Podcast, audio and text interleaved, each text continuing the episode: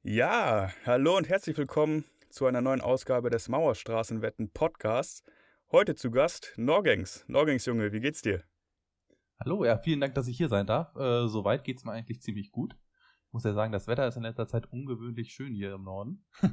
Auf jeden Fall, ne? Das ist echt. Ich sag mal im Vergleich zu unseren Depots. das, der grünt ist. Gerade am heutigen Tag, da hast du recht. Äh, kurze Info genau. Wir nehmen am 5.5. auf. Gestern war Fettsitzung, wo es dann nochmal dick hochging. Heute Erdkern nach oder Erdkernbohrung nach unten. Entsprechend sah es auch heute im Unter- und im Daily aus, aber das Wetter ist schön, da hast du recht.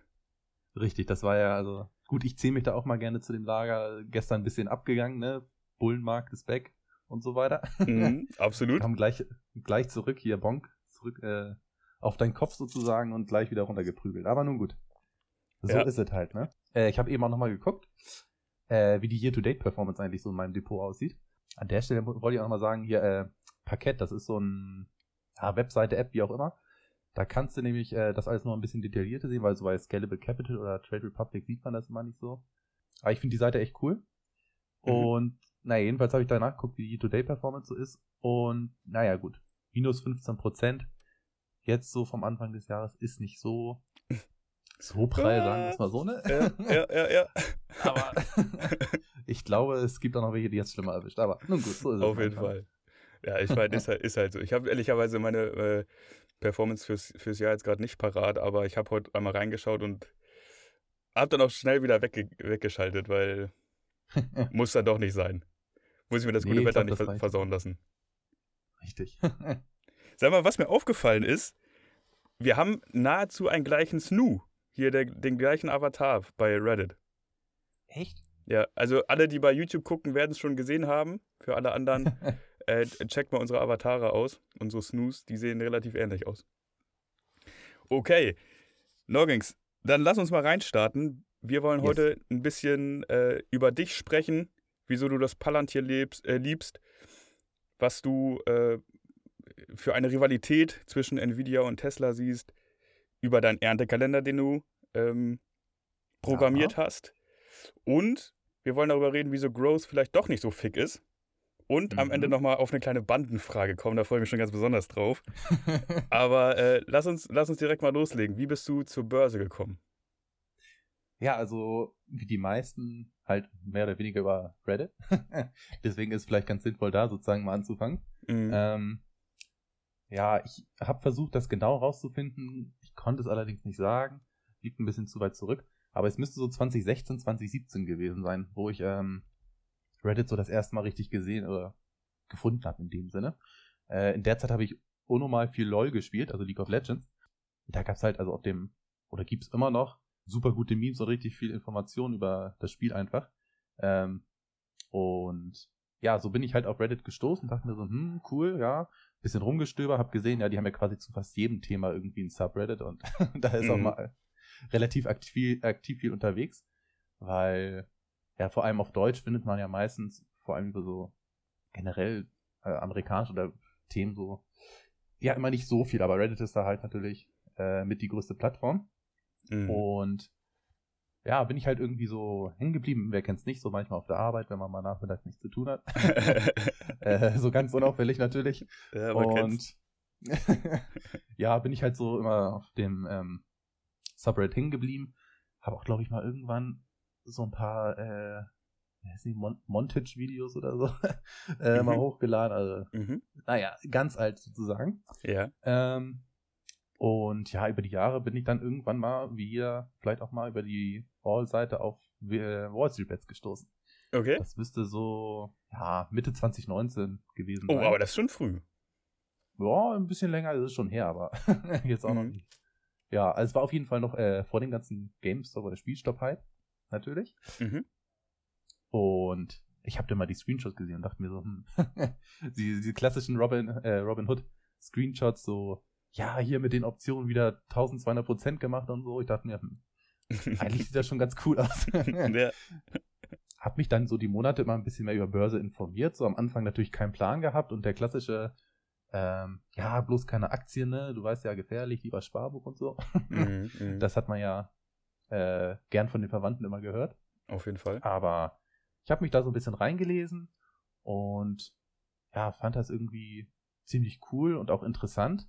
Ja, hab dann auch irgendwann halt Finanzen entdeckt, so, also das ist halt wirklich der klassische MSW-Weg, würde ich sagen.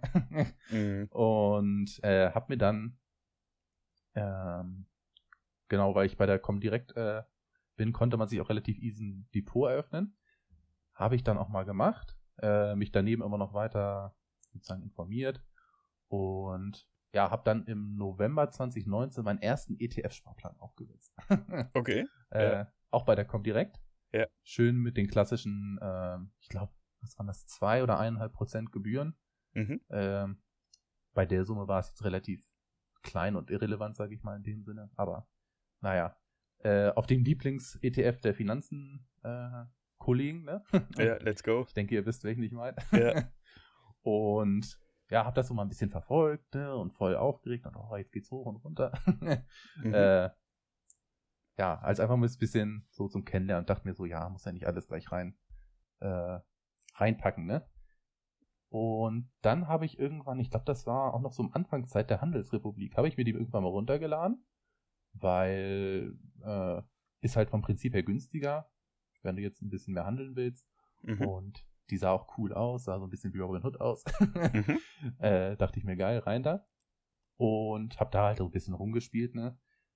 In der Tat, die ersten Aktien, die ich mir geholt habe da, äh, war einmal Tele Columbus. Ich weiß gar nicht, ob dir das was sagt. Nee, das sagt mir gar nichts. Das hört sich auf jeden Fall sehr shady an. Ja, ich weiß auch gar nicht, ob das ein Pfennigstock äh, ist oder nicht. Ja. Aber. Sind wir im Podcast von ausgenommen. Wirst nicht gebannt. sehr gut. Ist irgendwie so ein deutsches Telekommunikationsunternehmen, wie es vielleicht schon äh, zu ahnen lässt, vom Namen mhm. her. Mhm. Ja, aber wirklich, wirklich, also richtige Ranzaktie, kann man sagen. die habe ich auch erstmal schön mit Verlust dann abgestoßen, irgendwann später. Ja, Infineon hatte ich mir irgendwie noch geholt. Mhm. Naja, das wäre jetzt nicht so die schlechteste Wahl gewesen, aber whatever. Ja. Interessanterweise, was ich dann auch noch rausgefunden habe, ist, nachdem ich so immer so mit 100 Euro ausprobiert habe, habe ich dann eine Woche später tatsächlich einfach mal äh, mehrere Tausend da reingeknallt. okay, Weil, sehr gut. Ja, habe ich jetzt äh, im Nachhinein nochmal was über mich selber so gelernt, so nach dem Motto, ja, ach, jetzt hier zwei Wochen ausprobiert, dann kann man da mal richtig rein. mhm. Oder so ähnlich. Mhm. Ähm, ja, und damit habe ich mir versucht, so ein richtig schönes Boomer-Portfolio aufzubauen mit den ganzen äh, Werteaktien und so weiter, weißt du? Mhm. Und ja. Coca-Cola, 3M ja, und so weiter. Genau, und so sowas, McDonalds, ja. äh, Disney, dies, das, ja. VW. Alles, was so geht. Ja. Ja, und dann habe ich äh, Anfang des, also Anfang 2020 meinen ersten Option, äh, Optionsschein gekauft auf Apfel. Okay. Hatte natürlich keine Ahnung von nix, ne? Ja. Außer so das Wichtig. klassische, richtige, das klassische WSB, äh, ja, hm, Apfel könnte oder sollte hochgehen, ne? Schön erstmal ähm, ähm, den höchsten Options Optionsschein raussuchen und dann äh, rein da. ja, ist dann natürlich auch entsprechend ähnlich gut gelaufen. also so ein schöner Speedrun, Kohle, ver äh, Kohle ver verdingsen hier, Kohle verlieren. Äh, verbrennen, verbrannt, ja, genau. Verbrennen. so ungefähr. Ja. Naja, aber es war mal eine Erfahrung wert sozusagen in dem Sinne. Mhm. Aber und dann habe ich Ende Januar den, eine, den Beitrag von Tobi auf Finanzen gesehen, wo er meinte, ey, ich mache jetzt mein eigenes WSB, aber auf Deutsch. okay. Ja, er hat ja, glaube ich, auch in seinem Podcast mal die Story dahinter erzählt. Kann ich jetzt leider nicht so eins zu eins wiedergeben. ja, das, das war irgendwie so, dass er äh, scherzhaft gepostet hatte davor, wie man China, nee, warte, ob es einen Kriegs-ETF gibt. Ja, genau, sowas in die Richtung. Genau, weil er jetzt von, von, von einem Konflikt äh, profitieren wollte, der gerade ausgebrochen war. Ich weiß nicht, ob es Syrien war oder, also klar, der. Ja, ich glaube, Iran war da irgendwas. Oder Iran, genau. Äh, und da wurde er total zerfleischt im Beitrag. Und daraufhin mhm. hat er dann Mauerstraßenwetten gegründet. Ja, genau sowas. ja, das hatte ich halt auf Finanzen gesehen, dachte mir, hm, ist ja eigentlich ganz cool. Ich mag ja äh, Wall Street Bets und auf Deutsch mhm. ist man vielleicht auch ein bisschen mehr so halt auf deutsche Broker und so äh, orientiert. Und ja. ist ja vielleicht nicht schlecht. Bin ich dann, glaube ich, auch direkt reingejoint. Aber ich muss sagen, ich habe da wirklich die ersten ein, zwei Jahre nie wirklich was gepostet. Ich habe immer nur mitgelesen. Mhm. Der klassische Lurker sozusagen. Klassischer ähm, Lurker, aber von Anfang an dabei. Auch wichtig. Ja, immerhin. Ne? Also, ja. ich habe es jetzt nicht mit aufgebaut oder so, aber naja. Ähm, muss auch sagen, im Vergleich zu damals, ne, das hat sich halt so doll entwickelt, da hatte der tägliche vielleicht, weiß ich nicht, 50 Kommentare oder so, wenn es mhm. hochkommt, wenn es mal gut lief. Ja. Aber. Das macht momentan allein die FAB. Richtig so. Schön vor 8 Uhr morgens schon, moin, äh, moin, ja. So ungefähr. Nee, richtig. Und ja, also da habe ich meistens immer nur mitgelesen. Ja, und dann habe ich rausgefunden, da kann ich mich auch noch ganz genau dran erinnern, weil, ähm, dass ich mir ein Überfleisch-Optionsschein, also Beyond Meat, äh, okay, gegönnt habe. Ja, okay, das, das war ein starker, starker Eindeutschung, ja.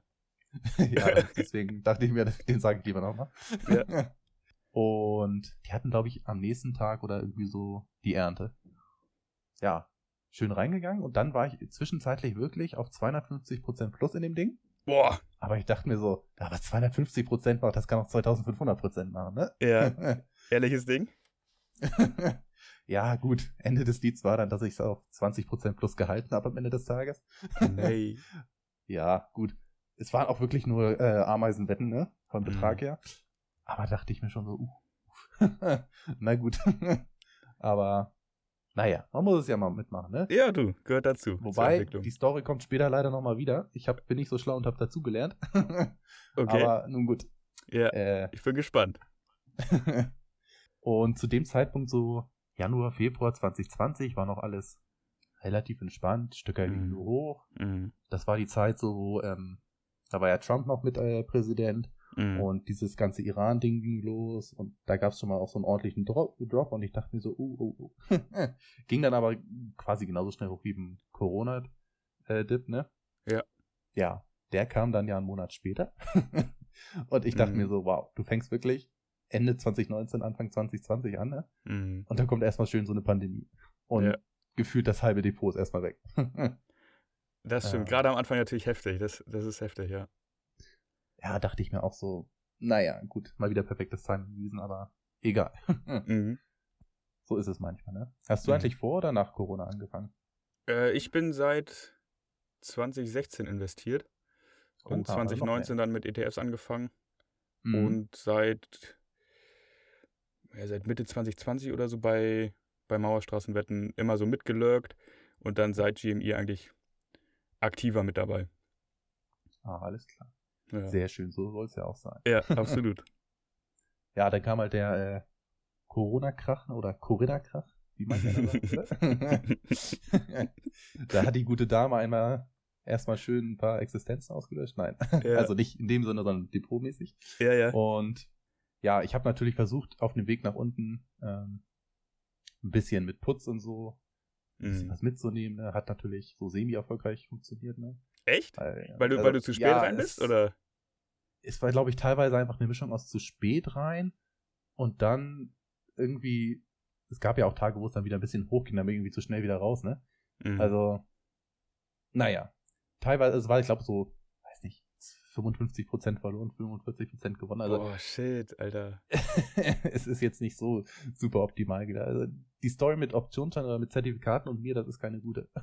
ja, aber ich höre schon. Nun gut. Aber ich habe natürlich als äh, guter Investor quasi die Tunke gekauft, mhm. noch ein bisschen Geld nachgepumpt. Das sind auch jetzt somit die erfolgreichsten, die ich noch habe, logischerweise, von den äh, Stöckern. Ja, ja.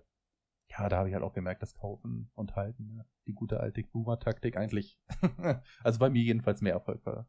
Ja, leider, sozusagen. ne? Muss man, muss man leider echt zugeben. Es sei denn, man hat mal zwischendurch so ein autistisches Play mit bei, aber äh, richtig, mal so kurz Bei mir ist es leider auch so.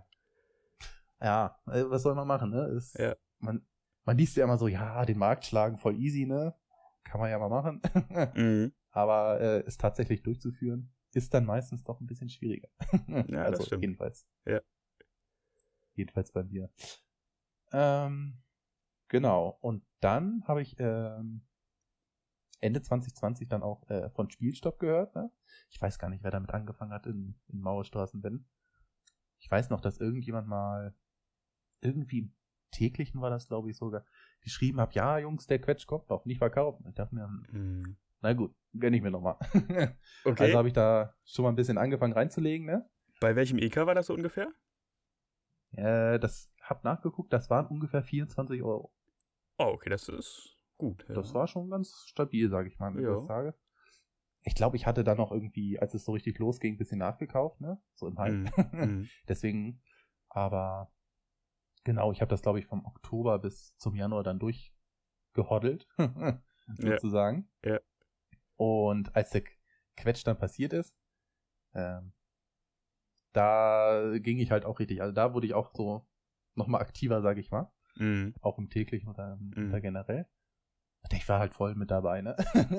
also komplett rein da und äh, die Hecken müssen bluten und so weiter und so fort. Ja. Ein paar Memes erstellt und ja, einfach komplett rein investiert da, ne? Ja. Und ja, jetzt kommt das, was ich vorhin schon meinte.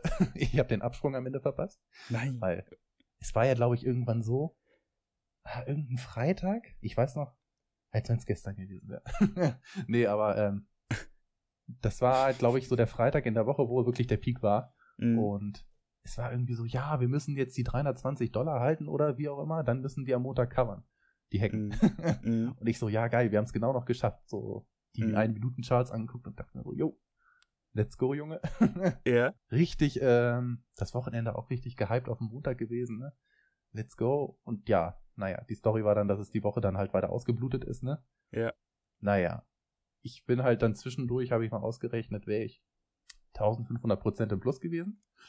Alter, Am was? Ende waren es dann, Boah, scheiße. ja, ein schöner, äh, ich bei dir gerade, ja, 15, 15 Tascher wäre das gewesen, ne? Mhm. Es wäre jetzt kein Lebenswechsel, Life-Changing Money heißt das, ne? Lebenswechsel, Geld. Ja, Äh, ja, ja. Ich ja. weiß, was oder wir wissen alle, was du meinst, aber mir fällt es auch gerade nicht Ja. ein. wäre es jetzt nicht Lebensverändern. gewesen, Lebensverändern. Ja, lebensverändert, richtig, sowas. Ja. Aber es wäre auf jeden Fall ein netter Gewinn gewesen, sagen wir es mal so, ne? Ja, auf jeden Fall. Also die Story, dass ich zu lange äh, festhalte, hat sich durchgezogen. Mhm. Aber nun gut, jetzt habe ich es äh, seit ein paar, weiß nicht, so seit einem Jahr oder so, lasse ich halt komplett die Finger davon, habe ich gemerkt, dass ich einfach zu autistisch dafür bin. Mhm. Also noch autistischer als der durchschnittliche MSW-Nutzer. ja. ein Level noch darunter. Deswegen, ja, lasse ich es jetzt lieber. Ich muss aber sagen, ähm, so, das ist jetzt letzten Wochen nicht mehr so heftig gewesen, aber wenn dann mal Spielstoff wieder ein bisschen hochgeht, ne, dann kommen ja da gerne mal auch einige Affen raus und provozieren Mhm. und wenn es wieder Mhm. runtergeht, andersrum. Mhm. Ah, ich finde es halt ein bisschen schade, ne, so, weil im Endeffekt früher waren es ja quasi die gleichen Leute, sag ich mal, waren wir alle im gleichen Boot, ne? Ja. Ich kann verstehen, wenn man jetzt sagt, das Ding quetscht nicht mehr, Jungs, lasst gut Mhm. sein, Mhm. das wird nicht mehr so passieren. Aber ja, ich weiß nicht. Ich finde immer dieses, äh, dieses kleine Angiften und sich gegeneinander aufstacheln. Ich weiß nicht. Das bringt irgendwie nur so Ja. nicht so nette Stimmung rein. Ja, in, in, einem, in einem gewissen Maß ist es ja in Ordnung, ne? Aber Ja, richtig. äh, mit, mittlerweile ist es einfach zu doll ausgeartet. Ja, ich meine, wir kommen alle aus derselben Richtung. Wir wollten, oder Eben. da, da möchte ich vielleicht nochmal anknüpfen, so was, was du vorher meintest, ne? Alle waren gehypt, alle wollten die Hecken bluten sehen. So, man war Genau. wirklich in so einem Rabbit Hole, in so einer äh, absoluten Echokammer, wo jeder das gesagt hat, was man selber auch gedacht hat oder man sich dann irgendwie bestätigt fühlte, ne? Und Mhm. wir haben dann irgendwann den Absprung geschafft, sag ich mal. Und andere haben es eben nicht geschafft. Und Ja. das habe ich da, damals auch gesagt, als ich im Podcast war. Und das ist nach wie vor so eine, ein, eine, ein wirkliches Schlüsselmoment, äh, was ich aus diesem GameStop-Krams gelernt habe, wie leicht du eben in so eine Echokammer, in so eine Verschwörungstheorie abrutschen kannst. Ne? Und Absolut. wenn du da dann drin bleibst und dich einfach weiter da bestätigt fühlst und auch deine Bros und vielleicht Freunde im Privatleben das genauso sehen, ja, dann kommst du da eben nicht raus, ne? Ja, genau. Also einmal das und ja, ich meine, wenn, wenn jemand die Theorie halt oder die These hat, dass das Ding sich noch super rentiert, ne, also warum nicht? Ist es ja deren Ja. Geld, sag ich mal. Ne? Ja, genau. Richtig. Und ja, deswegen, jeder sollte halt das investieren, worauf er Lust hat, ne? Ja. Ich bin jetzt auch nicht so der Kryptoliebhaber, ich, weil ich einfach keinen Plan habe, wie die Dinger funktionieren, bin ich ehrlich. Ja. Aber wenn die Leute da drauf stehen und auch gut Gewinne ja teilweise mitmachen, ne? Mhm, Warum nicht? Also, absolut. ich meine, man kann Spielstoff ja theoretisch auch Schwung handeln, habe ich gehört. Äh, ich glaube, Ja. das macht der ein oder andere aus dem täglich auch gerne mal. Ja. Äh, wenn es mal wieder gut runterging oder so. Ja. Gibt viele Möglichkeiten. Um es jetzt vielleicht nochmal unterm Strich zu sehen, äh, mit wie viel Prozent bist du bei GameStop rausgegangen? 100. 100. Ja, immerhin, Also immerhin ich meine, ja, Also, Ich meine, das ist jetzt nicht schlecht, ne? Keine schlechte ja. Rendite. Aber naja. 1400 halt Prozent Opportunitätskosten. Richtig. ja. ja, gut, ist, ist halt so. So ist es manchmal, ne? Ja. Aber genau seitdem mache ich halt auch wirklich nur noch äh, pure Stöcker. Mhm. Nichts Gehebeltes mehr, weil ich merke einfach, dass ich dadurch Geld verbrenne. ja. Aber man kann auch nur mit Aktien, äh, kommt auch an, welche Aktien du hast, ne? Ja. Da kann es auch schon mal hin und her gehen im Depot. Kann es auch schon hin und her gehen. Ich glaube, das ist eine gute Überleitung äh, zu deiner nächsten Aktie, ne? Das würde ich allerdings auch sagen. De, dem guten alten Palantir. Wie bist du, wieso liebst du das Palantir? Richtig. Das äh, knüpft quasi ein bisschen an den vorherigen Punkt an. Ja. Ähm, weil da war ja generell noch dieser Meme-Aktien-Hype. Mhm. Und darunter waren ja noch hier äh, Blackberry und Nokia und so ein Gedöns. Jo. Und Palantir fing dann ja auch ein bisschen so an. Die sind ja im Jahr vorher an die Börse ge gekommen. Mhm. Ja, das war halt auch irgendwie so ein bisschen mit drin. Und dann habe ich die, glaube ich, ja auch Ende 2020, Anfang Januar mir auch mal ein paar Stöcker reingelegt, habe damit sogar 60% gemacht. Okay. Äh, dann noch wieder verkauft. Mhm. Aber irgendwie so das Konzept ist irgendwie so ein bisschen hängen geblieben bei mir. Mhm. Ja, dann habe ich mich halt ähm, mal mehr damit beschäftigt und dachte mir, hm, ich meine, an und für sich ist das Unternehmen gar nicht schlecht, ne? Und Ja. äh, ach so, genau, was ich nochmal sagen wollte, das ist ein absolutes Langzeitding bei mir, also wirklich so richtig Langzeit. so fünf Also bis so- zehn so- Jahre. So, so Taschenhalter Langzeit oder wirklich bewusst? Ja, genau. Nein, aber ähm, Okay. also ich denke mal, dass ich mit dem nicht in den nächsten ein, zwei Jahren reich werde, sozusagen. Mhm. Aber ich kann mir halt vorstellen, dass in den nächsten fünf bis zehn Jahren, dass man da ein bisschen besser aussieht. So, ah, das hört sich immer doof an, das so zu vergleichen, aber damals war Tesla halt auch nur so eine mehr oder weniger unprofitable Elektroautobude. Also Mhm. ist es. War es ja bis vor kurzem auch noch, nein, aber Ja, also so, ich meine so 2012 oder so, da war das ja alles noch in den Kinderschuhen. Mhm. Genau so. Sowas um den Dreh, also wirklich so bis zehn Jahre. Mhm. Und genau. An der Stelle auch mal Ruf aus an Klaus Gandalf. Mit dem äh, tausche ich mich immer regelmäßig auch, auch über Palantir. Okay. Ja, ich glaube, wir haben sogar relativ, eine relativ ähnlich große Position. Mhm. Und ja, genau, das ist mal sozusagen mein Palantir-Boden. Ja, okay. Sehr geil. Genau Grüße gehen raus. genau, so, aber warum Palantir eigentlich geil ist. Genau. Also am Anfang tut es eigentlich schon beim Namen, weil Palantir sind nämlich diese Kugeln aus Herr der Ringe, wo du sozusagen an andere Orte gucken kannst. Ich weiß nicht. Okay. Das ist äh, zum Beispiel, oh, wie heißt der denn jetzt in dem Turm? Harry Potter. ah, nicht, oh Gott, wie jetzt habe ich den Namen vergessen. Na egal, jedenfalls dieser eine böse Zauberer, der quasi Gandalf im Böse ist oder bö- böse wurde. Ja. Fällt der Name nicht. Egal. Der hat auch so eine Kugel. und damit kannst du halt in der ganzen Welt sozusagen alles sehen. Und so vom Prinzip her hört sich das natürlich jetzt erstmal so ein bisschen nach äh, Überwachung an und Datenkrake und so weiter. Das ist gerne so ein bisschen das Vorteil beim Palantir. Mhm. Ich würde da gerne aber mal ein bisschen aufräumen, dass es eigentlich gar nicht so unbedingt ist. Genau, also ich sehe es äh, nämlich so, dass es ein relativ einzigartiges Unternehmen ist, das kein anderes Unternehmen ähm, genauso abbildet sozusagen. Also in dem Gebiet, in der Mhm. äh, Spezifizierung gibt es da eigentlich kaum ein zweites. Mhm. Ähm, der Markt, in dem Palantir unterwegs ist, also generell so Big, Big Data und AI, ähm, der wächst halt auch über die nächsten Jahre. Also ja, wir haben ja so viele Daten jetzt mittlerweile in der Welt ne, und der Markt Ja. wächst halt immer weiter und alle Unternehmen wollen ja Daten sammeln und auswerten und so weiter und so fort. Mhm. Genau, und die im Endeffekt sind die fundamentalen Daten jetzt in den letzten Quartalen, in den letzten Jahren auch deutlich verbessert worden. Mhm. Und jetzt relativ aktuell, also vom Prinzip her profitiert Palantir auch vom Chaos in der Welt. Hört sich jetzt erstmal ein bisschen doof an, Ja. aber diese Problematik in generell Krieg oder auch Lieferkettenprobleme, dafür ist Palantir halt geschaffen, um diese ganzen Daten durch ähm, einmal zu sortieren, zusammenzuführen und dann quasi zu analysieren. Und ah, so gesehen okay. in einer Welt jetzt, wo es halt mehr Konflikte gibt und Lieferketten generell gestört sind und da ist das schon ziemlich hilfreich, sage ich mal. Ja, also da- dass sie dann mit ihrer KI, mit ihrer AI oder wie auch immer, welche Buzzwords wir da jetzt noch nehmen wollen, sozusagen Lösungen finden für die Unregelmäßigkeiten, die auftreten? in der Welt? Oder, ja, oder? Ja, genau, so ungefähr könnte man es betiteln. Okay, weil ich hatte nämlich, ich habe Palantir immer nur gelesen und habe gesehen, ja, okay, es ist ein, äh, eine, eine lustige Tieranspielung bei uns im Unter. Ja, äh, und habe auch mitbekommen, dass jetzt äh, einerseits das von Peter Thiel mit gefundet wird und jetzt eben auch Sebastian Kurz, äh, der, der alte österreichische Kanzler, mit drin ist. Aber ich Mhm. habe nie wirklich verstanden, was die machen, beziehungsweise ich hatte die immer so in Richtung Kriegsmittel auch verortet. Ja, kommt, also kann man schon gut auf die Idee kommen, sage ich mal.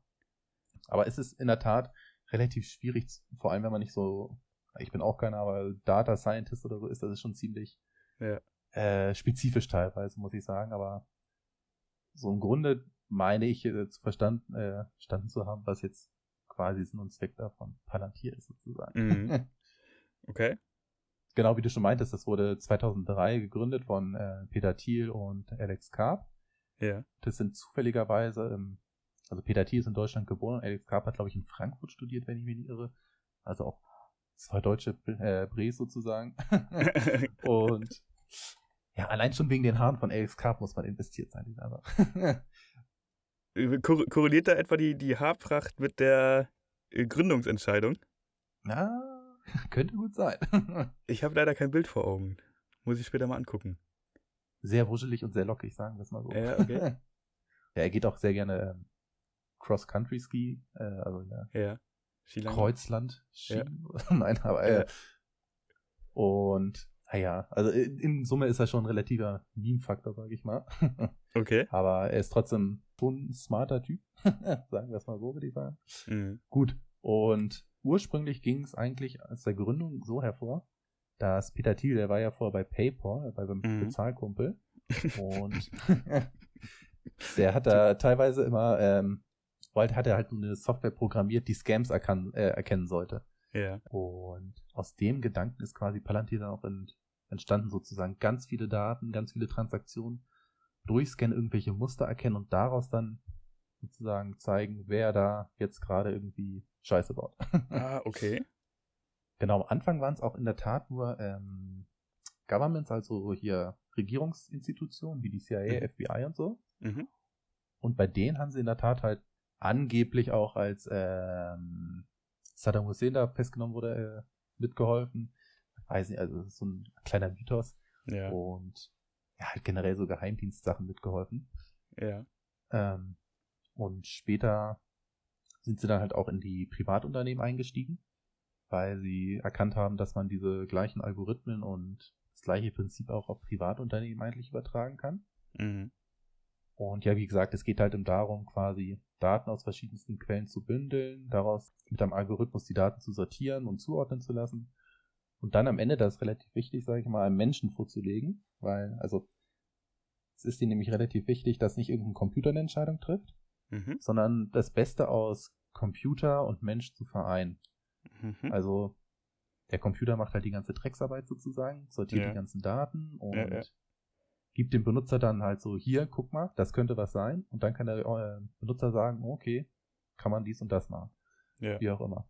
Was auch noch relativ wichtig ist, dass die Produkte nur für westliche Partner verfügbar sind. Also China, Russland zum Beispiel sind da komplett außen vor, da machen sie gar kein Business Okay. Krass. weil die beiden halt auch der Meinung sind, dass ja die westliche Welt halt in dem Sinne sozusagen gestärkt werden soll. Und man will jetzt nicht so, ja, Feind hört sich immer doof an, aber es ist ja schon, gibt ja schon gewisse Differenzen zwischen den USA, Europa und äh, Asien und Russland. Ja, es- gibt ja einfach unterschiedliche Weltanschauungen oder auch unterschiedliche Auslegungen, wie man, wie man einen Staat führt, ne?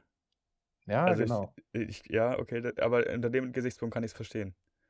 Andererseits, als Aktionär natürlich, ne, wenn, wenn du äh, nochmal Russland und China mit reinnimmst oder die, die äh, anderen Länder, dann hast du natürlich nochmal einen größeren Absatzmarkt. Absolut, da bin ich bei dir. Ja. Weil theoretisch China, da könnte man natürlich auch jetzt innerhalb von China, ne, so sind ja ein bisschen überwachungsmäßig unterwegs. Da könnte man das theoretisch schon gut benutzen, ne? Ja, ja. ist ja auch ein relativ großer Markt an und für sich. Mhm. Aber ja, das ist halt die ähm, politische oder auch ja, generell die Überzeugung von den beiden, Mhm. dass man das nicht machen sollte. Jetzt wollte ich einmal kurz so ein bisschen die drei Hauptprodukte ansprechen, die Palantir so anbietet. Mhm. Foundry, Gotham und Apollo. Und ja, du merkst schon, das mit den coolen Namen zieht sich durch. Auf jeden Fall, äh, absolut. und ähm, genau, Foundry ist das äh, Produkt für die Unternehmen im Privatbereich. Mhm. Da sammelst äh, du sozusagen alle möglichen Daten, die es im Unternehmen so gibt, aus verschiedenen Programmen auch, weil ja, die meisten Unternehmen nutzen ja verschiedene Programme, wie SAP oder Oracle oder irgendein CRM-Tool oder wie auch immer. Mhm. Salesforce.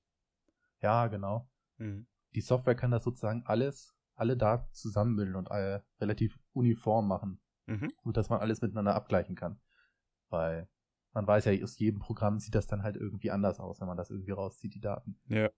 Das Programm kann das allerdings sozusagen uniform machen, ordnet dann diese Daten zu und ja, jetzt wieder ein paar Schlagwörter hier äh, mit äh, AI oder Machine Learning wird das schön mhm. analysiert ja. und auch gewusste Muster werden erkannt. Mm.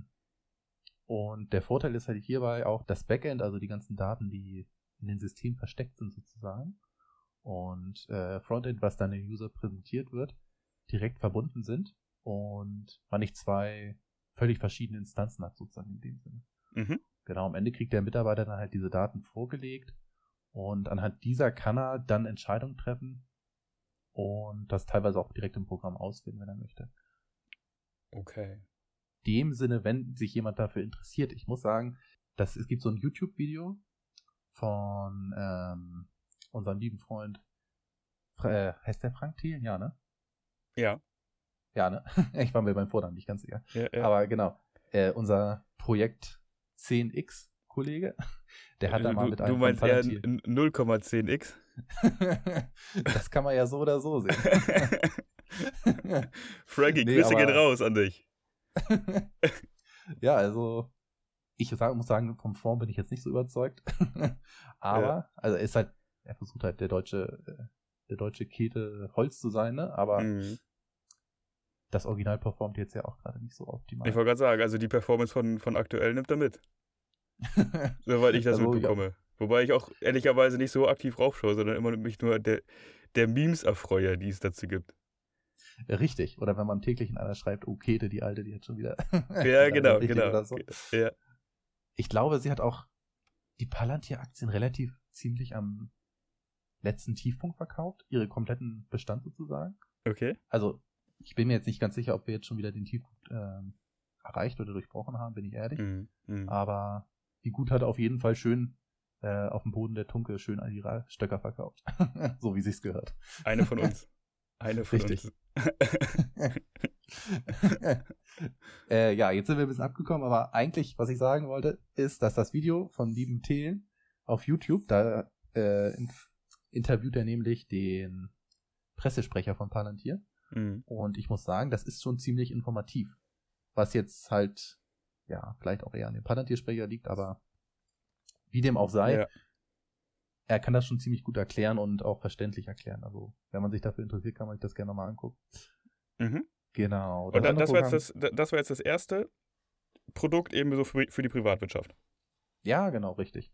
Und das zweite wäre dann Gotham. Das ist quasi so ähnlich, bloß halt für Regierung. Oder halt auch alle möglichen Systeme verknüpft. Ja, dann halt entsprechend den Entscheidungsträgern, Armee oder wie auch immer Geheimdienst das vorlegst. Mhm. Ja, in dem Sinne ist bei Debis natürlich besonders wichtig, dass es äh, ein Mensch am anderen Ende sitzt sozusagen, weil wenn eine Maschine mal auf den Knopf drückt, ist halt nicht so geil. Ja. Und das letzte ist Apollo, das ist jetzt in dem Sinne kein richtiges Software, sondern quasi das, was dahinter liegt. Mhm. Also quasi das Herz von den beiden Produkten. Das Gute ist, du kannst es mit öffentlichen, aber auch mit privaten Clouds benutzen, so dass du gar nicht jetzt deine Daten woanders hinterlegen musst, sozusagen. Aber du kannst es auch von überall zu, äh, von überall zugänglich machen. Also einfach im Internetbrowser, überall, wo du Internet hast. Ja, dadurch hast du halt den Vorteil, dass alles sozusagen beim Kunden liegen kann. Und ja, dieser halt alles über Internet, über Mobil, wie auch immer, alles einstellen, auch teilweise halt programmieren und anpassen kann. Okay, also sozusagen als, als äh, Cloud-Lösung, dass du überall deine Daten griffbereit hast, auch wenn du gerade auf einer Geschäftsreise bist oder äh, Ja, genau, oder wenn du irgendwie ja, wenn du irgendwie in Somalia oder in Somalien irgendwo auf dem Acker sitzt, ja. wenn du da Internet hast, dann kannst ja. du da was machen. wahrscheinlich besseres Internet als 50 Kilometer aus Hamburg raus. Ja, wahrscheinlich schon. Ich muss auch sagen, ich habe schon ein bisschen Panik gehabt hier. Mein Internet bricht auch mal ganz gerne mal so um die Uhrzeit so für fünf Minuten ein. Okay. Aber bisher noch nicht. Bisher ist alles, alles super. Richtig, obwohl ich auch hier in der Metropole wohne eigentlich, aber Ja. nur gut. Fu- Fun Fact: Ich, stehe ungefähr 50 Zentimeter unterm Router. Also der Router ist hier, also ich, ich hatte hatte es ja im letzten Podcast schon gesagt, ich stehe hier in meinem Kabuff Mhm. und äh, oben drüber habe ich noch so einen, so einen kleinen Abstell, ja, nicht, nicht Raum, aber so, so, ein, so eine kleine Abstellluke und da steht der Ja. Router drin. Also ich hoffe, ich habe auch keinen Internetaussetzer. Also es wäre Ja, zumindest nicht erklärbar, weil näher kann man eigentlich nicht dran stehen, außer mit dem LAN-Kabel. ja, gut, das stimmt wohl. Ah, meiner startet mal gerne neu, halt so für fünf Minuten, aber ja. gut. Kriegen wir alles hin. ja, ja, das wird schon. genau. Äh, ja, das waren halt so an und für sich jetzt die drei Produkte, die Palantir so Mhm. hauptsächlich Mhm. Vertreibt. Mhm. Genau, der Vorteil ist halt, dass sie das alles als Komplettlösung anbieten. Also sie haben halt ihre eigenen Ingenieure, die das beim Kunden an, äh, anbinden. Früher hat das mehrere Wochen sogar gedauert. Jetzt geht's innerhalb von ein paar Stunden bis zu ein paar Tagen. Also da haben sie wirklich Fortschritte gemacht. Mhm. Und im Prinzip her gibt's halt kein anderes Unternehmen, das so ein Gesamtpaket wie Palantir hat. Es hat einmal die höchst, äh, höchste Sicherheit, oder ich glaube die zweithöchste Sicherheitsstufe, an der höchsten arbeiten sie gerade. Mhm. Die allerhöchste Sicherheitsstufe so für generellen Datenschutz und so weiter hat, glaube ich, nur winzig, war ich momentan. Okay, was bedeutet das?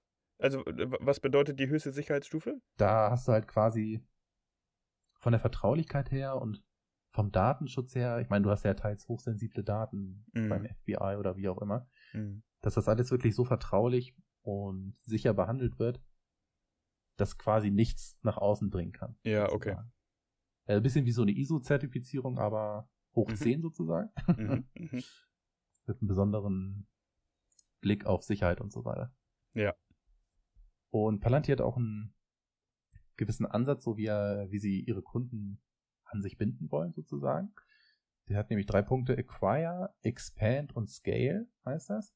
Mhm. Und bei der Acquire-Stufe ähm, bieten sie halt dem Kunden das Produkt für relativ niedrige Kosten an und Mhm. sagen, ja, wir bringen das hier ins Laufen und machen das so, dass es alles auf deine Systeme angepasst ist. Und in dem Spektrum sozusagen verdienen sie sehr wenig Mhm. und machen theoretisch Verlust mit dem Kunden. Mhm. Dann, wenn sie den Kunden ein bisschen angefüttert haben, dann expandieren sie halt ein bisschen. Mhm. Dann guckt man nochmal genauer, okay, wir könnten nochmal das angehen und Mhm. das könnten wir nochmal machen. Ja, dann gehen sie halt nochmal genauer auf den Kunden ein, auf die Details. Und da machen sie natürlich auch ein bisschen mehr Umsatz, verlangen sie ein bisschen mehr. Und deswegen können sie auch ein bisschen mehr rein investieren und sich ein bisschen auf den Kunden einlassen, weil dann haben sie ihn quasi schon an der Angel am Köder. Ja. Und dann lässt er auch nicht mehr so schnell los. Jedenfalls so in der Theorie. Ja. Also, wenn man es jetzt auf Mauerstraßen Deutsch übersetzen würde, erstmal äh, so der Drogendealer, der, der mit der Kleinigkeit anfängt und dann zwischendurch nochmal den kostenlosen Schuss gibt und am Ende hängst du an der Nadel. Und, und da, da, da können dann die großen Deckungsbeiträge mitgemacht werden. Ja, genau, so hast du es sehr schön verglichen. Ja, okay. Besser hätte ich nicht sagen können. Ich bin immer ein großer Freund der einfachen bildlichen Darstellung. Sehr schön. Dann als letzten Punkt kommt das Skalieren. Mhm. Da ist das Programm sozusagen komplett auf das Unternehmen zugeschnitten und eingefügt und komplett im Unternehmen vernetzt. das ist Mhm. schön. Quasi alles in den Adern verteilt. und ja, das Unternehmen ist jetzt vielleicht nicht abhängig, aber würde es wahrscheinlich nicht missen wollen, jedenfalls so in der Theorie. Ja. Und die Palantir-Mitarbeiter müssen halt auch nicht mehr so wirklich viel Zuarbeit lassen. Also der Laden läuft quasi von alleine. Ja. Und damit sind dann auch die Kosten halt deutlich reduziert, weil du halt diese Manpower nicht mehr brauchst. Und die Umsätze skalieren dann von da theoretisch von alleine, weil du brauchst halt nur so einen Support, falls mal irgendwas schief geht oder falls sie irgendwas Neues installieren wollen. Mhm. Aber an und für sich läuft der Vertrag und dann sagen sie vielleicht, hey, wir haben Bock auf noch mehr sozusagen. Und ja, brauchst halt nicht mehr diese Verkaufskraft und so weiter und so fort. Ja. Also se- sehr, sehr umfassendes, äh, sehr, sehr, sehr umfassende Produktmöglichkeiten und auch sehr umfassendes Akquirierungskonzept, um es Ja, eben genau. profitabel zu machen langfristig. Richtig, so ein bisschen, Ja. ja, in, insofern kann ich deine Hoffnung auch verstehen, dass es vielleicht nicht so eine richtige, also einerseits motiviert als Taschenhalter, aber eben, das, das klingt eigentlich ganz gut. So dass man da doch vielleicht mal eine Position eröffnen sollte.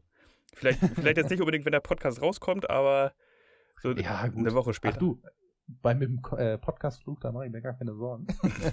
mit dem Ding bin ich, glaube ich, sowieso, oh, weiß ich nicht, 45% im Minus momentan. Ja. Also, was da noch kommt, das ist mir relativ egal. Ja. Was minus 45 machen kann, kann auch minus 450 machen, oder wie war das? Ja, da hast du natürlich recht. Aber, äh. nee, da hast du mir meine Frage schon vorweggenommen, meine nächste. Ich wollte nochmal nachfragen, äh, wie du gerade stehst. Okay, nee, aber minus 45 Prozent, ja. Ja, warte, ich kann nochmal kurz gucken. Ich habe versucht, ein bisschen runter zu durchschnitten, ne? Ja. So ganz vorbildlich. Ja. Hat auch teilweise funktioniert. Ach, okay, nur minus, äh, minus 35. Och. Aber ist ja gut. Ganz normaler Handelstag. Ja, das ist alles human. heute nur 8% Minus, das ist doch nichts. Alter. ah, ich glaube, heute blutet aber auch gefühlt alles. ja. Naja, aber ja, wie du schon meintest, also ich habe mich dann halt da ein bisschen mit beschäftigt, sozusagen dann. Ich weiß nicht, ob so die falsche, das falsche Wissen ist in dem Sinne, aber ich denke mir jedenfalls so jetzt. ja. Okay, das, äh, ich verstehe es. Ich bin von dem Geschäftsmodell überzeugt, das könnte vielleicht was werden. Und wenn nicht, dürfte mich alle in fünf Jahren auslachen. da okay. da habe ich kein Problem mit, aber. Also 2027, 5. Mai, da werden wir es dann sehen. Remind me fünf years. Oder? Ja, genau. Entweder auf ein Bierchen oder zum Auslachen. Ja. Trage ich mir gleich ein. So. Trage ich mir gleich ein in den, oder trägst du gleich ein in den Erntenkalender? Aber da kommen wir später oh. zu. Ja, das ist eine gute Idee. Sauber, gut. Äh, wir sind ja noch alle jung, außer der Ritter, ne? Da haben wir noch genug Zeit, oh, das wieder aufzuholen, die Verluste. der arme Ritter, du. Kriegt er ja schon ja. wieder sein Fett weg. Ja. Aber gut, im, im, Alter hat man auch viel Fett, ne? Uff. So nämlich. okay. Nee, also, möchtest du Palantir noch was sagen? Ja, ich würde ganz kurz noch auf die Zahlen eingehen und dann kann ja, auch gerne zu weitergehen. Ja, ja, ja. Genau, also nächsten Montag ist die Ernte fürs Q1 22. Ist natürlich mhm. auch im Kalender eingetragen. Mhm. Und ja, also jetzt kurz die Kennzahlen, so 2021 hatten sie 41% Wachstum im Umsatz auf ein, eineinhalb Milliarden ungefähr. Ähm, der Commercial-Sektor, also der Privatunternehmen-Sektor, der wächst auch ziemlich, ziemlich stärker jetzt. Ähm, mhm. Da war auch mal so der Fokus die letzten Quartale drauf, dass der noch ein bisschen schneller wächst. Und geht also in die richtige Richtung, sage ich mal. Bis jetzt noch keine Gewinne. Sie haben allerdings einen ähm, Free Cashflow von 424 Millionen. Das ist eine Quote von 28 Prozent. Ja. Das, das ist lecker. schon mal, ja. auch in Zeiten von Inflation und wo die Kredite teurer werden, ist das ja. schon mal ganz, ganz nett. Absolut. Und genau, die nächsten Jahre ist halt so ein Wachstum von mindestens 30 Prozent pro Jahr geplant. Mhm. Meistens wird es ein bisschen mehr. Mhm. Und gerne wird ja auch gesagt, dass die SBC, Stock-Based Compensation, stöckerbasierte Kompensation, ziemlich hoch war. Mhm. Also für die Vorstände und, und, und äh, Aufsichtsräte genau. oder wie? Ja. Genau, da war immer so, ja, die dumpen, ähm, dumpen dann immer ihre Aktien an den kleinen Aktionär und so weiter. Mhm. Und es stimmt auch zum gewissen Umfang, hat das gestimmt, aber in den letzten Quartalen und auch die nächsten Jahre soll es deutlich weniger werden. Und es ist auch schon deutlich weniger geworden. Mhm. Deswegen bin ich da auch relativ ähm, positiv bestimmt. Ja. Und das Problem oder das Besondere war in dem Sinne jetzt auch, dass es halt Palantir nicht IPO'd ist, sondern mhm. DPO'd, also Direct Listing. Und der Unterschied ist halt da, dass du halt jetzt keine neuen Stöcker erschaffst und keine Institutionen dabei sind in dem Sinne und keine Banken, die dir beim Börsengang helfen. Mhm. Hast das ähm, den Vorteil, dass halt kein Mittelmann involviert ist und der halt irgendwie erstens dafür Geld nimmt oder halt irgendwie sich selber die Taschen füllt. Mhm. Aber du kannst halt auch, also dann werden halt alle oder die meisten bestehenden Aktien quasi auf den Markt geworfen. So, also wenn die verkauft werden und Mitarbeiter oder bestehende Investitoren, äh, Investoren können halt ohne, ohne irgendeine Haltefrist direkt verkaufen an der Börse, an jeden einzelnen sozusagen. Ja. Und da muss man sich die halt langfristig aufsammeln und auch die großen Investoren müssen das langfristig oder halt ja, Stück für Stück machen und können es nicht sofort am Anfang machen. Mhm. Das hat ja in dem Sinne halt am Anfang. Am Anfang ging es ja ziemlich gut, da ging das ja ziemlich durch die Decke, muss man ja auch sagen, durch die ganzen Nebenstöcker. Ja. Ja, es hat alles Vor- und Nachteile. ich glaube, Spotify hat auch so ein Direct Listing gemacht, aber genau, so im Großen und Ganzen. Ich guck grad mal. Ich muss auch sagen, ich habe mir jetzt im ähm, Vorbereitung auf den Podcast mhm. gefühlt mehr aufgeschrieben als für meine äh, Ausbildungsabschlussprüfung. also, falls jemand nochmal eine richtige detaillierte Palantir-DD in Schriftform hat, ich habe die Daten alle hier, ich kann sie, ich muss ja. sie nur mal zusammenschreiben. ja, ich merke schon. Also, das, das war jetzt sehr ausführlich, sehr geil. Äh, ich glaube, eine eigene, also eine eigene DD ist natürlich, natürlich noch selber notwendig, aber wenn man mal doch vielleicht die Kurzform natürlich. haben möchte, dann könnte man sich dieses Interview einmal anhören und dann ist man, glaube ich, auch ganz gut up to date. In Langform kann ich es gerne nochmal veröffentlichen. Das ja. äh, sollte kein Problem sein, sage ich mal. Aber ja. ja. ich glaube, im Grunde, im Großen und Ganzen ist es das erstmal so. Mhm. Genau, was ich nochmal zum Abschluss sagen würde, ist halt, dass Palantir nicht mit den Daten Geld verdient. Also, wie gesagt, die Daten bleiben meistens bei den Kunden auf den eigenen Servern Palantir verkauft halt die Software und die ähm, Algorithmen sozusagen, um diese Daten zu analysieren, aber sie ziehen okay. die Daten nicht selber auf ihre Server und analysieren und haben dann ja. kompletten Einblick auf alles in der Welt. Mhm. So ist es nicht, sondern das ist alles streng, streng geregelt und die verkaufen auch keine Daten von denen. Okay. Genau. Dann können wir beruhigt schlafen. genau, weil ich glaube, vor ein, zwei Monaten hat das LKA in Bayern, Landeskriminalamt, hat jetzt auch Palantir habe ich schon mal im täglichen hier die ganzen äh, Kollegen aus Franken, äh, unnormal viele aus Nürnberg und Umgebung, ja. gewarnt, dass jetzt alles hier ne, nichts mehr versteckt. Jede Unregelmäßigkeit, jetzt wird jede Unregelmäßigkeit gemeldet. Ja, so nimmt. Bekommt, der, kommt, bekommt der Besuch. Sehr gut. So ungefähr. Okay. Aber du hast ja gesagt, du siehst Palantir so ein bisschen wie das nächste Tesla. Wie, ja. wie, ist denn, wie ist denn die Rivalität von Nvidia und Tesla im autonomen Fahren. Weil Nvidia ah. habe ich jetzt eigentlich nur so als Chip-Hersteller wahrgenommen, gar nicht so als autonomes Fahrzeughersteller. Hm. Gute Überleitung. ähm, ja, also von weg ähm, wollte ich einmal sagen, dass äh, du hast natürlich recht, Nvidia ist quasi eigentlich eher ein Chip-Hersteller. Mhm. Aber sie sind ja auch relativ viel so in auch in AI-Bereichen unterwegs. das lässt mich irgendwie jetzt nicht los hier. Ja. Aber ähm, viel in Simulation und generell diese Datenanalyse und Datenaufbearbeitung. Äh, mhm. Genau, sie haben auch relativ große Rechenzentren mit ihren Chips drin, weswegen mhm. sie das auch gut machen können. Und sind da auch relativ gut im autonomen Fahren dabei. Also, genau. Wie genau, das werde ich gleich einmal ein bisschen versuchen zu erörtern. Sehr gerne vorweg, ich bin jetzt nicht so der Riesenfan von äh, Elon Moschus, ne? deswegen ist da vielleicht auch ein gewisser Bias mit drin. ja. Aber ah, ich muss sagen, am Anfang war er noch ganz witzig, aber mittlerweile finde ich ihn ja, krampfhaft versucht er lustig zu sein und ein wenig manipul manipulativ ist er auch mit den äh, Aktionären, finde ich meiner Meinung nach, mhm. aber ja, also nicht nur mit den, mit den Aktionären, sondern auch mit dem Markt, ne? Also Richtig. das ist auch so meine Empfindung, dass er zu wenig Regulation hat von der SEC. Äh, weil, also ich meine, ich glaube, zwischendurch hatte er ja schon mal eine Regulation, ne, was irgendwie die Tweets zu Tesla oder so anging. Ja, ähm, richtig, irgendwie. Meinte er, war das zu hoch oder zu niedrig oder irgendwie. Genau. genau. Und was er jetzt so abzieht, ist, oder auch mit Bitcoin und so teilweise, das ist schon, also finde ich bedenklich, ne, dass eine Person so viel Bewegungsmacht am Markt hat. Ja.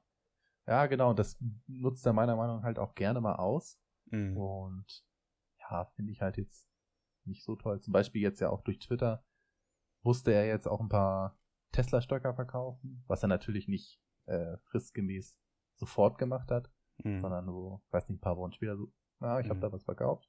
Mhm. Und naja, äh, ja, finde ich halt nicht so super geil. Gut, man muss ja. es natürlich nie machen. Strafen, äh, Strafen sind ja auch relativ lächerlich, aber naja, ja. ich bin halt nicht sein größter Fan und ja, bin mal gespannt, was er mit Twitter macht. ja. Ich finde auch, dass Tesla weiterhin noch ein bisschen überbewertet ist. Also ich muss sagen, so langsam wächst es in die Bewertung rein, ja. Mhm, mhm. äh, ich muss auch sagen, die letzten Quartalzahlen waren schon ziemlich stark. Mhm. Aber ich finde, der Preis ist halt immer noch, ich weiß nicht, was die, äh, habe ich mir irgendwo aufgeschrieben, ja, PE von 216, Vorwort von 88, ist halt auch ganz schön hoch. Naja, ja. aber nun gut. Wollen wir ja. mal zur richtigen Thematik kommen? Ja, sehr gerne. Wie die meisten vielleicht wissen, ist ja bei Tesla das Full Safe Driving FSD schon so ein paar Jahre angekündigt. Mhm. Also es wurde ursprünglich gesagt, dass 2017, 2018 FSD rauskommen soll. Oder ja, mehr oder weniger straßentauglich sein soll. Ist aber bis heute nichts passiert. Mhm. Du konntest dir allerdings damals schon das Full Safe Driving Paket für 7500 Euro gönnen, hast es aber nie in der Tat benutzen können, wenn du jetzt zum Beispiel 2018 dir das geholt hast mhm. und es nach drei Jahren oder vier Jahren zurückgibst, hast du halt 7500 Euro für nichts bezahlt. Weil. Ja. ja, ist natürlich Finde ich halt so, ja. ja. nicht so ganz geil. Ja. ja, so rein vom technischen her benutzt Tesla halt reine Kameras und reines Videomaterial, um mhm. halt die anderen Autos und Gegenstände zu erkennen.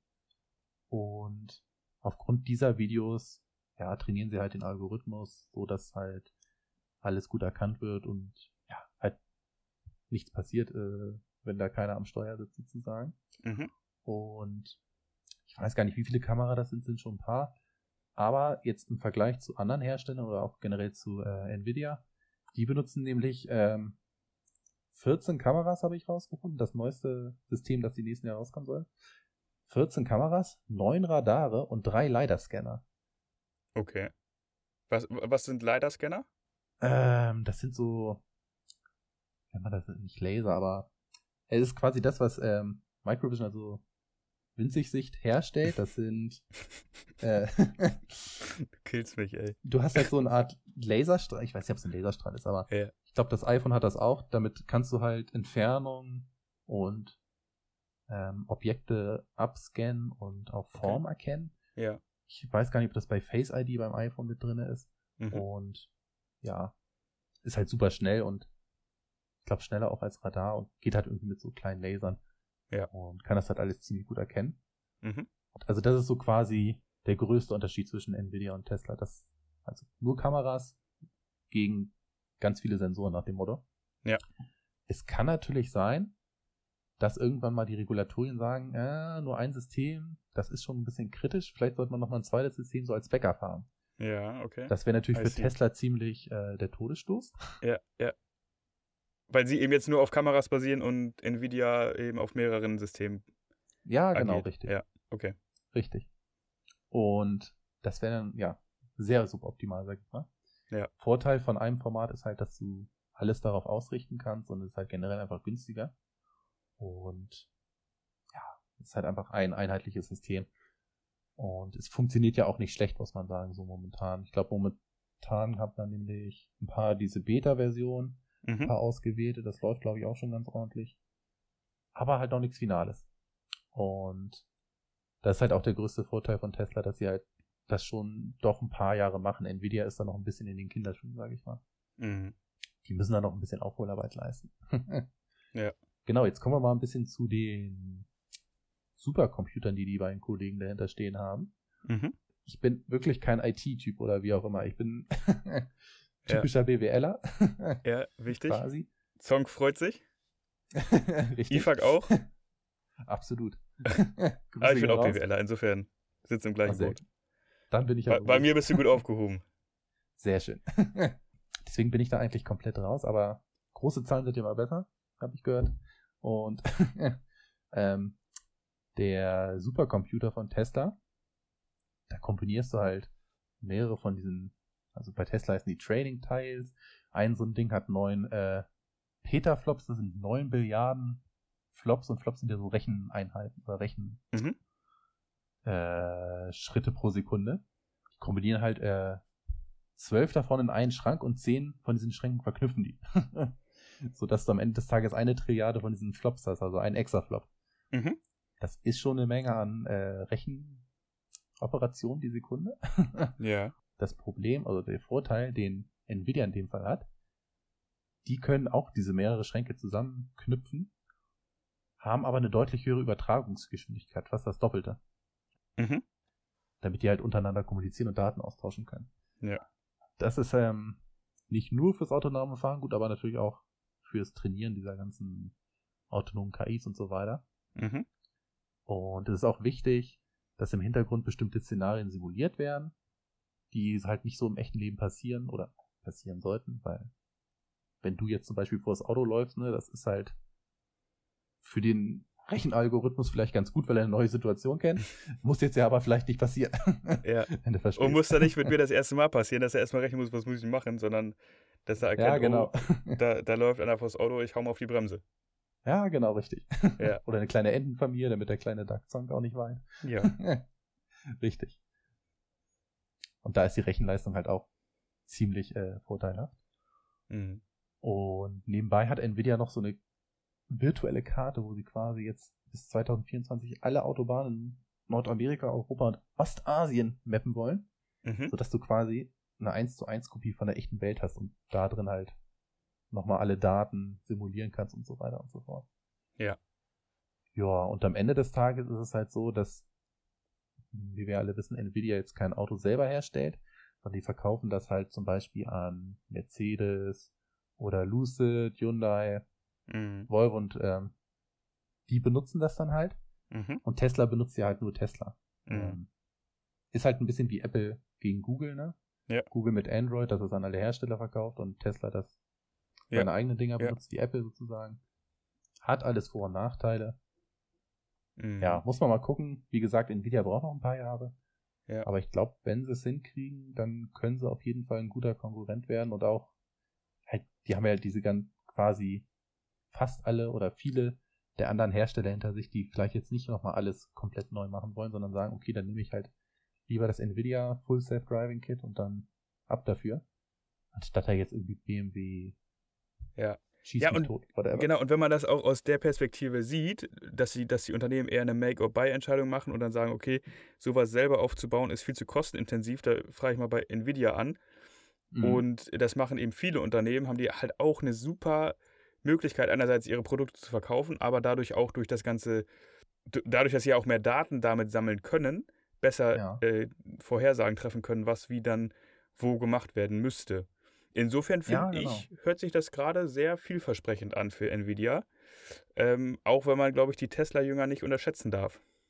Das stimmt. Es ist ja, auch Ja. ein gutes System und sind halt Ja, ja. Jahre, schon ein paar Jahre voraus. Aber in der Zukunft, ne, weil jetzt probieren ja alle Hersteller, die haben ja ein bisschen geschlafen, muss man ja schon sagen. Mhm. Aber sie wollen ja aufholen. Das soll ja auch alles weit kommen, sag ich mal. Deswegen, ich Ja. bin da auch relativ optimistisch und naja, es hat nichts damit zu tun, dass ich äh, Nvidia-Stöcke halte. Kleiner Disclaimer dazu. Sehr Genau. gut. Okay. Aber mal gucken, die äh, Nvidia-Ernte kommt ja auch noch im Mai. Aber das Mhm. findet ihr ja alles im Ernten Erntenkalender. Sehr gut. Wie funktioniert denn der Erntekalender? Gut, dass du fragst. äh, Wir sind, So. ey, wir sind schon ein sehr eingespieltes Team hier. ich merke schon, dass äh, das Community-Treffen in Hamburg hat vielleicht da seinen Teil zugetan. Ja, so das ein oder andere Bier. Richtig. Ja, der Erntenkalender. Ich, der Hintergrund dazu ist, dass ich irgendwann mal im täglichen einfach geschrieben habe an IFAC irgendwie so, hey, wäre es nicht mal cool, so einen Kalender an der Seite zu haben oder so, wo man irgendwie sehen kann, was jetzt die nächsten Tage ansteht. Mhm. Er so, ja, ich guck mal, ne, ob das so geht. Bla, bla, Mhm. Mhm. Dann hat er mich halt irgendwie einen Tag später oder so angeschrieben, weiß ich nicht mehr. Mhm. Meinte, hey, ja, man kann bei Reddit in der Tat an der Seite so einen Kalender einbauen. Mhm. Dahinter steht dann so ein oller Google-Kalender. Mhm. Und wenn man den bearbeitet, dann taucht das halt da auf. Ja. Dachte ich mir, cool, kann man ja machen. Ja. Dann kam natürlich das Problem, hm, sind ja teilweise doch schon relativ viele Unternehmen, Mhm. die man so äh, in so einen Erntekalender packen könnte. Weil Ja. es gibt ja auch relativ viele große US-Unternehmen vor allem, die da jetzt so reingehören müssten. Glücklicherweise hatte ich einen Monat vorher oder so eine Python-Schulung äh, gemacht. Mhm. So eine Weiterbildung, also Data Analyst äh, with Py Python oder so. Mhm. Und glücklicherweise kann man mit äh, der guten Schlange auch sich zum Beispiel aus verschiedenen äh, Scheiß, du killst mich. Also das ist wirklich, wirklich hohes Level an eingedeutscht. ich Geil. Bestes. Das kommt davon, wenn man jeden Tag im täglichen rumhängt. Ja, absolut. Sehr geil.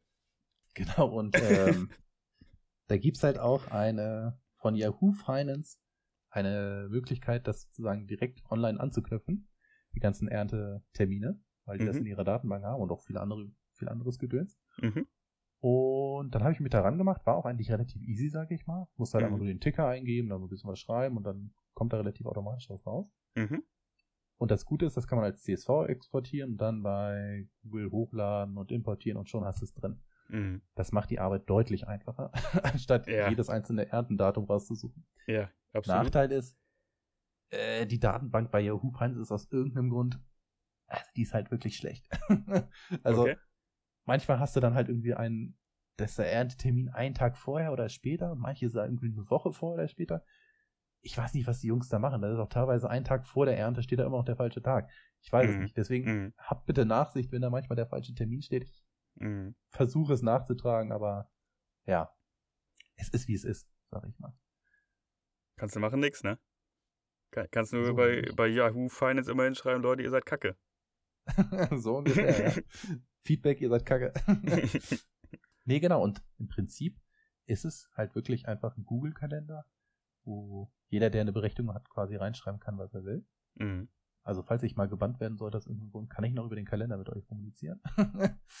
Außer da, da werden ja auch zum Teil, da werden ja auch zum Teil sehr schöne Sachen eingetragen, ne? wie dann zum Beispiel Dezim 41, der da sein Date hatte, was dann kurzfristig ah. eingetragen wurde und dann sonntags für 11 Uhr die Nachbesprechung im Discord eingestellt wurde. Also das war schon, das war schon geile Community Power.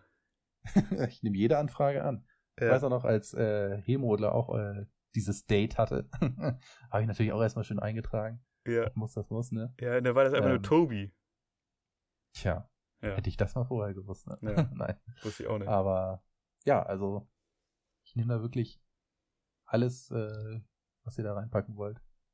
Nehme ich ran. Außer gegen meine Person natürlich. ja. Nein. Ich finde das echt eine geile Sache, weil du hattest mir dann irgendwann mal, oder ich hatte dich irgendwann mal gefragt, sag mal, kannst du mir mal den Link dazu schicken? Mhm. Ich habe das bei mir auf dem Handy integriert und jeden Morgen um neun kriege ich erstmal fünf, sechs, sieben Pop-ups.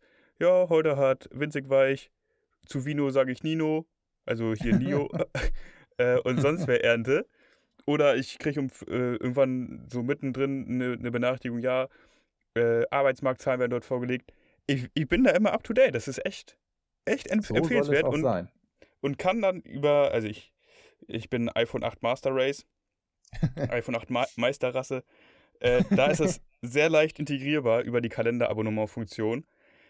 Genau. Und ihr seid immer auf dem aktuellen Stand, was so für die MSWler wichtig ist. Ich kann Richtig. da wirklich nur Werbung für machen, das ist geil. Sehr guter Hinweis auch. Du kannst es natürlich bei jedem Kalender quasi integrieren. Ja. Sei es äh, Apple-Kalender oder Google-Kalender, whatever. Arbeitskalender, da, wichtig. Zum Beispiel. Richtig, und dann verpasst ihr nämlich keinen äh, Termin mehr. Der ja. nächste Termin, den ihr nicht vergessen dürft, ist nämlich der 18. Mai. Da ist nämlich der kein schmutziger Geschirrtag. Der kein schmutziger Geschirrtag. Ja. ja ich dachte mir also, auch. Also, sag mal, du machst mich hier überflüssig im Podcast. ich, da habe ich ja, äh, als ich mir so die Stichpunkte geschrieben habe, dachte ich mir, hm, das das passt irgendwie so. Also irgendwie. Das passt sehr, sehr gut, ja. Ich habe den aber auch schon gesehen und ich musste sofort an dich denken, weil ich es sehr lustig fand. So, jetzt, jetzt haben wir einen Konflikt. Du bist Handspieler. Ja, ich bin, äh, ja, klassischer HSer. Ja, genau. Du, du bist ein klassischer HS. Wieso ja. spielst du mit der Hand? Ja, das hat viele Gründe. Dann ähm, führ mal aus. also, die Vorteile vom äh, Handspielen. Man hat stets frische Hände, was in Pandemiezeiten einen enormen Vorteil äh, birgt, sage ich mal. Mhm. Aufgrund ehrlicher Handarbeit hast du nämlich immer perfekt glitzernde, schöne, saubere Finger und Hände und es ist einfach quasi, als wenn du ja immer Hände wäschst, ganz oft am Tag. Ja. Ja, wenn man äh, mit einer anderen Person zusammen irgendwie auch abwäscht oder abtrocknet oder wie auch immer, hat man auch schön Kommunikation, kann man sich schön austauschen. Äh, mhm. Eine Art mediative Aufgabe, um den Tag Revue passieren zu lassen, mhm. die Gedanken schweifen zu lassen. Mhm.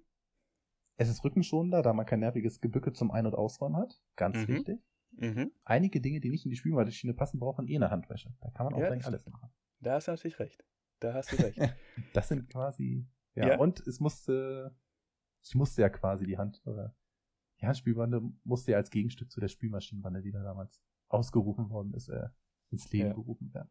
Das war auch eine wilde Zeit, ne? Das war so wirklich absolute Langeweile zwischen den Jahren und dann da, da, gab es doch einen Tag eine Kaffeebande und eine Teetrinkerbande ja, und eine Kakaotrinkerbande oder so. Den nächsten Tag gab es dann die, die Handspielbande, da gab es dann auch ein eigenes Unter. Und mittlerweile gibt es ja. ja. also es gibt einerseits Spielstopp, ne, für die ja. GameStop-Jünger. Aber du bist jetzt, oder hast dann auch den Spielstopp-Subreddit gegründet, ne? Richtig. Deswegen bin ich auch froh, als ähm, Moderator des wichtigsten deutschen Spül äh, unters hier eingeladen worden zu sein. ich glaube, das ging auch auf IFAX Kappe. Er meinte halt irgendwann mal so, ja, äh, äh, es fehlt nur noch, dass die, Spül, äh, die Handspülbande jetzt noch äh, hier unter aller Spülstopp irgendwie ausruht.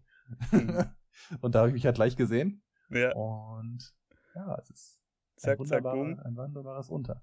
Ja, Aber mittlerweile gut. bin ich, ich wurde leider direkt am Anfang auch von IFAC in der Spülmaschinen, äh, mhm. Spülmaschinen untergebannt. Ja. Ich weiß gar nicht warum. Ich habe da bestimmt nichts getan, aber. Nein, du, du würdest da niemals, also so wie ich dich einschätze und kenne, du würdest niemals rumhaten oder, oder Leute beleidigen. Also. Nee, danke, sage ich doch. Ja. Aber was ich nochmal sagen wollte zu deinen Argumenten, ne? Also ich hm. meine, äh, ich habe auch dann äh, während des Studiums lange in WGs gewohnt und dann einerseits haben wir immer sehr lange gewartet, bis wir abgewaschen haben, weil wir keinen Bock drauf hatten. Der Klassiker. Aber wenn wir dann abgewaschen haben, dann war das immer so ein, so ein Wettrennen zwischen der, der abtrocknen muss und der, der, der, der abwäscht. Und das war immer ganz geil, wenn man dann der, der abwäscht war und den anderen schön unter Druck gesetzt hat, weil man ganz schnell abgewaschen hat. Und dann, ja, das, das war irgendwie immer so ein kleiner Wettkampf. Das hat immer Spaß gemacht. Muss ich gerade dran denken, als du meintest, wenn man zusammen äh, abwäscht. Aber als Vertreter der Spülmaschinenbande ja. kann ich da nur sagen, das ist wirklich Quatsch, weil Vor Vorteile der Spülmaschinenbande. Wenn man es direkt in die Spülmaschine einräumt, hat man auch nichts rumstehen, man muss nicht abtrocknen, nicht abwaschen.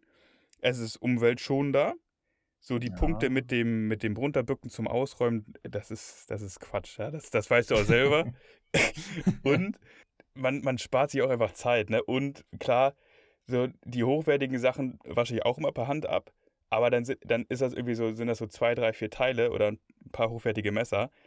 Mhm. Aber nicht das komplette Abendessen oder das komplette Geschirr vom Abendessen. oder das Kochgeschirr. Ja. Ich sag mal so, ich kann die andere Seite verstehen, ja. Ja. Ich will auch nicht ausschließen, dass wenn ich mal eine Spülmaschine besitzen sollte, ich auch nicht darüber also es akzeptieren würde, sagen wir es mal lieber so. Mhm, mhm. Aber naja. Also, für, für den Moment musst du zwangsweise die Handspielbande vertreten.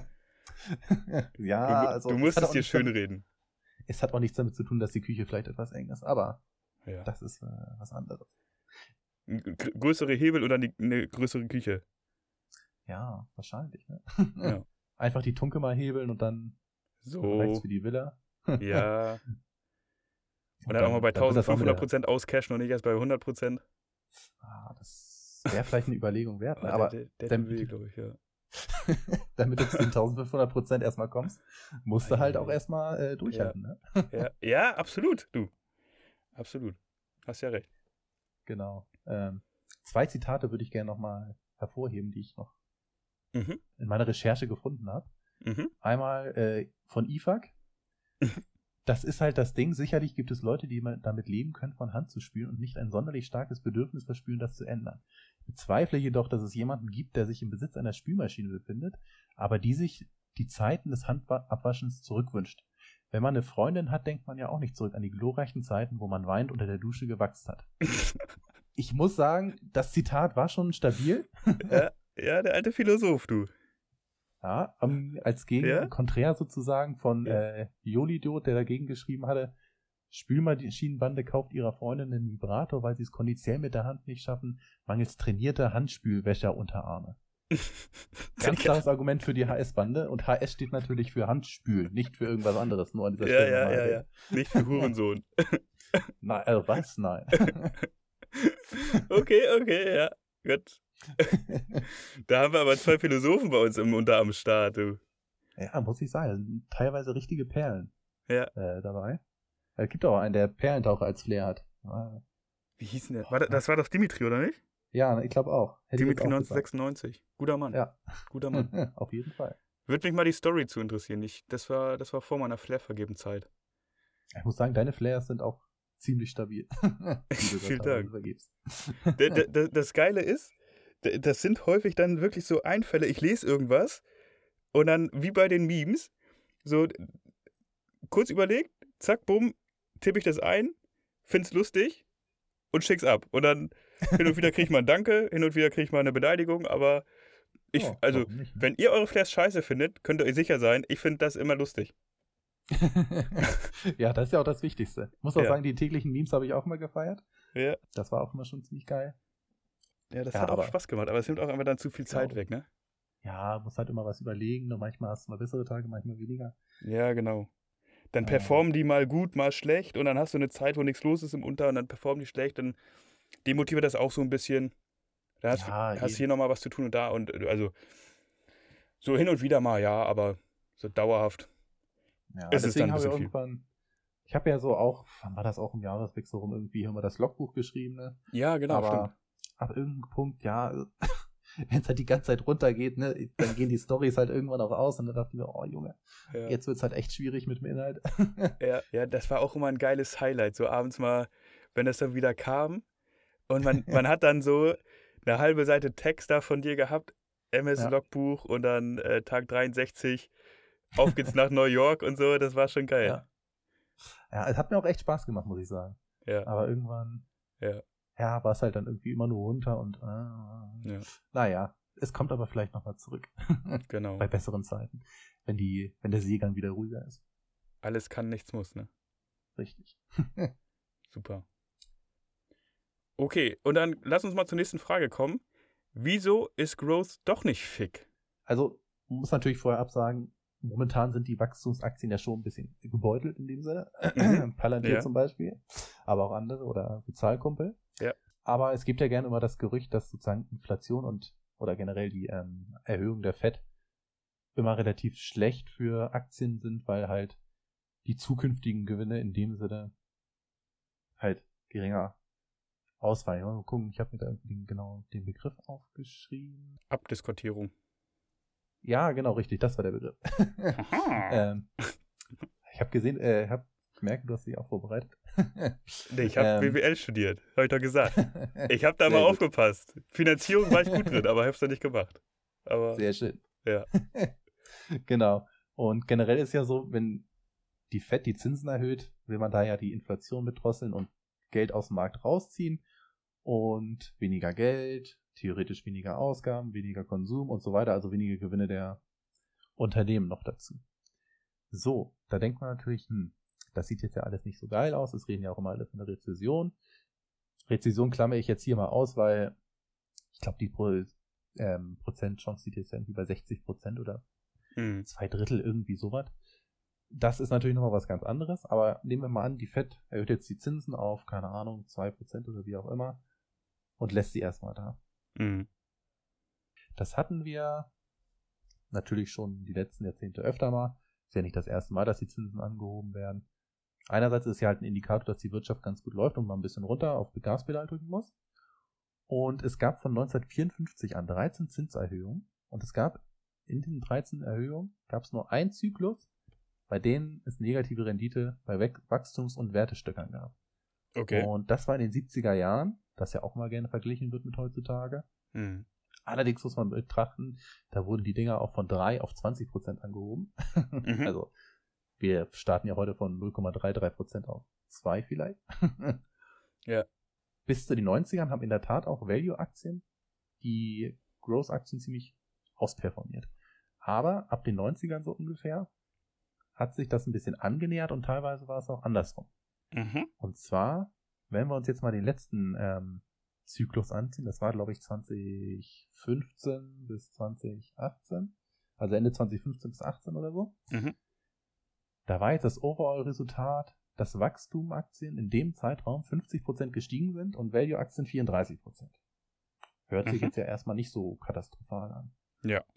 Und ich ja, aber schon das, 15 zu 34 ist schon, schon ein Unterschied. Ja, also ein Unterschied auf jeden Fall. Und ist auch wichtig, dass es ja dick im Plus und nicht negativer. Mhm. Jetzt habe ich mir vier Dinger, also vier Stöcker rausgesucht. Apfel zum Beispiel hat in dem Zeitraum ist von 30 auf 42 Dollar gestiegen, 40 Prozent plus. Mhm. Nvidia von 7 auf 36, da sind wir heute 514% plus gewesen. Stabil, ja.